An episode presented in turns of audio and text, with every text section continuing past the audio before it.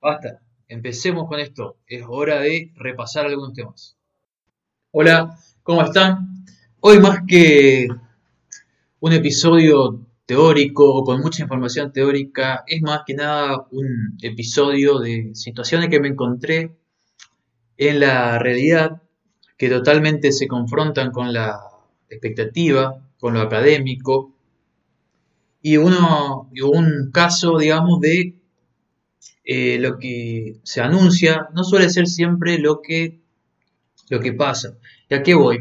Acá apunto a dos cosas. Eh, una es que lo voy a tratar al final, que tiene que ver con este crédito tasa cero, para usarlo como ejemplo de las cosas que tienen que evaluar antes de decir a algún cliente, antes de, comentar a algún amigo, antes de ir a reclamar al, al contador, al profesional o al profesional que, con el que ustedes estén tratando ciertos temas. Y bueno, eh, ya se lo voy a dar con el ejemplo de crédito tasa cero, pero quería contarles primero cómo eh, en un mismo día uno puede encontrarse con dos situaciones que eh, son de dos personas totalmente distintas y que tocan a una misma materia y a una misma forma de hacer las cosas. Tiene que ver con el impuesto al valor agregado y con el impuesto a los ingresos brutos, un convenio multilateral. Para aquellos que me siguen, pero que no están muy al tanto de qué es esto, ustedes por, hablando mal, mal y pronto, por las ventas que hacen, por esa facturación pagan ingresos brutos, es decir, justamente por los ingresos brutos. No se trata de ganancia ni nada más. No importa si están inscriptos, son monotributistas. Esto es algo totalmente de nacional, el monotributo, si son autónomos. Por otro lado, ingreso bruto lo pagan por las facturaciones, digamos. Después tendrán actividades más complejas o no, pero bueno. Y si ustedes trabajan o, digamos, o hacen explotaciones en diferentes jurisdicciones, van a tener que asignar una parte a cada una de ellas de acuerdo a los ingresos y gastos que tengan, digamos, hace un coeficiente.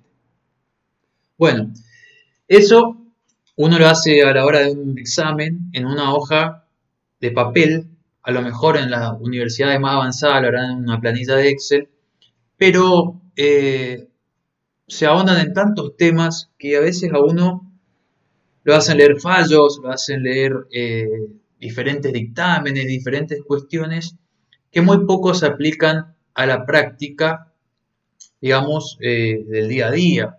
Por ahí sería más útil a uno saber que a la hora de realizar la declaración jurada anual de ingresos brutos, simplemente se va a encontrar con una planilla que le va a pedir que ustedes detallen los ingresos de cada mes, las retenciones de cada mes, las percepciones de cada mes, pagos a cuenta de cada mes. Y bueno, y lo que tendrían que enseñarnos es la manera más rápida de hacer esto, a su vez de cómo también poder generar una especie de balance del que uno puede extraer los datos más fácilmente de acuerdo a lo que nos pide la página. Porque si ustedes acceden a la página de AFIP y me van a decir, sí, pero no dijiste que era algo provincial. Sí, si ustedes están en convenio, la página por la que liquidan es a través de la página de AFIP, de un servicio que se llama Cifere, y bueno, seguimos con el nombre más largo, pero Cifere dejamos puntos suspensivos. Ahí van a tener que hacer la liquidación, que por suerte ahora ya vienen con bastantes jurisdicciones cargadas, las retenciones que sufrieron, percepciones que, sufrieron y bueno, y demás. Eh, pero si uno supiera que tiene eso, se enfocaría más en hacer un balance de acuerdo a lo que nos pide esa página, porque nos hace descargar una plantilla modelo y tenemos que adecuar el balance a esa plantilla modelo, que es muy general y a veces uno en el balance hace muchas anotaciones que son más específicas o si son generales, no se corresponden con lo que nos piden y a veces uno necesita volver a analizar el balance paso a paso o cuando termina el balance se da cuenta de que necesitaba saber por ejemplo, las ventas, donde se originaron de los fletes y demás, y le hubiese convenido ir anotando mes a mes en una planilla, a su vez de ir solicitando a quien carga los comprobantes de qué detalle dónde se realizaron las compras. Bien, eso es algo que uno no lo sabe hasta que se encuentra realizando o ejerciendo la profesión o realizando una pasantía, que las compras no sé de dónde saco los datos. O sea, están cargadas en el sistema porque hay alguien que carga como un robot y lo carga, digamos. Eh, muy lejos de que el que cargue, por lo general en estudios contables o algo, sepa algo relacionado al convenio multilateral.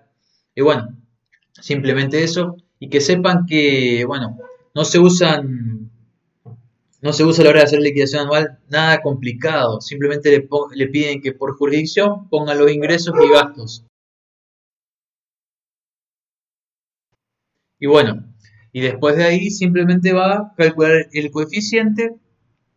Y bueno, algunas cuestiones técnicas que uno no aprende y se dedica todo el tiempo a tratar de entender el criterio de cátedra y otras cuestiones que lo hacen a uno a veces reprobar exámenes y demás, siendo que después en la práctica uno es un excelente liquidador del impuesto. Lo mismo sucede con el impuesto al valor agregado. Creo que es una de las liquidaciones online más fáciles de hacer, más accesibles de hacer. Obviamente uno tiene que tener el conocimiento adquirido, pero creo que en un 70%, 75% uno eh, a la hora de hacer un, examen del impuesto al valor agregado, por lo menos de los que yo conozco, se pierde mucho tiempo en la confección de los cuadros, que a veces no se quiere decir si cómo va el, débito, cómo va el crédito, que a uno le dicen no, si es una nota de crédito, la tenés que poner sumando por acá, no, pero si vos querés podés poner el cuadro, si te tocó un profesor te puso bien, si te tocó otro profesor te puso mal, y bueno, ustedes cuando se encuentren en la liquidación web, quédense tranquilos que va a ser lo más fácil que hay. Esto es otra forma de contrastar la, realidad con, o sea, la actividad profesional con lo académico. No es para criticar nada, pero para que ustedes sepan que si hacen esos, esos prácticos, esos exámenes eh, tan complejos a la hora de elaborar planillas y demás, cuando se enfrenten en la práctica con liquidaciones del impuesto al agregado va a ser muy accesible siempre y cuando teniendo en cuenta que hay ciertos regímenes especiales, bueno, que no vienen al caso, pero para la generalidad es bastante sencillo, al igual que, por ejemplo, sacar la parte que hay que prorratear del crédito fiscal y demás cuestiones. Bueno, tocando el tema del crédito tasa cero, es otra de las cuestiones que la práctica no concuerda con, no lo académico ya, sino con los anuncios que se hacen. Yo siempre digo cuando me dicen, uh, salió un crédito con una tasa baja, uh, Salió tal beneficio. Esperen, esperen. Las cosas se anuncian, siempre se anuncian, pero tienen que tener una resolución, un decreto, una ley que los respalde. Porque si me dicen que voy a tener un beneficio, por ejemplo, en el crédito fiscal, necesito una resolución de la FIP que me reglamente cómo voy a hacer para acceder a ese beneficio. Lo mismo con el crédito tasa cero, lo mismo con la asistencia ¿cierto? al trabajo que están brindando ahora. Todo se anunció, se anunció se trató de hacer un sistema lo más rápido posible, que como ya saben aquellos que estuvieron y para los que no tuvieron eh, la suerte de, acceder o que no tuvieron que hacer ningún eh, trámite para solicitar, el primer tiempo anduvo funcionando muy mal, se conocían cuáles eran los límites, quién podía acceder, quién no, hasta qué día se volvía a prorrogar.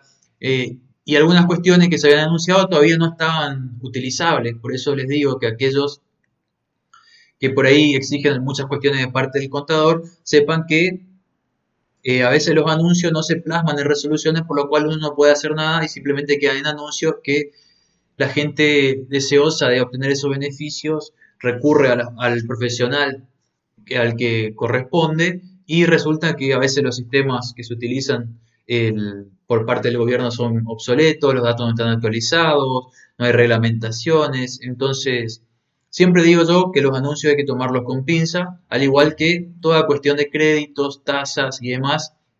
Si no hay una comunicación del Banco Central, es muy difícil que se plasme y que los bancos hagan algo. Así que ustedes siempre que reciban un anuncio, miren si tiene alguna, eh, algún, digamos, papel de respaldo atrás para ir a mirar ahí y atender a los requisitos, porque esa es otra cosa, no solo que a veces no hay un papel atrás, sino que el papel dice otra cosa totalmente distinta a lo que se anuncia. Así que bien, haciendo otro episodio más de contrastar la realidad con lo académico o contrastar los anuncios con lo que realmente sucede en la práctica profesional. Espero que les sirva, espero que lo tengan en cuenta y espero haberle robado estos minutos y que le, le haya sido de utilidad, por lo menos para despertar esa creatividad que tienen adentro a la hora de analizar la información y de quedarse tranquilo que siempre las cosas pueden parecer difíciles, pero terminan siendo mucho más fáciles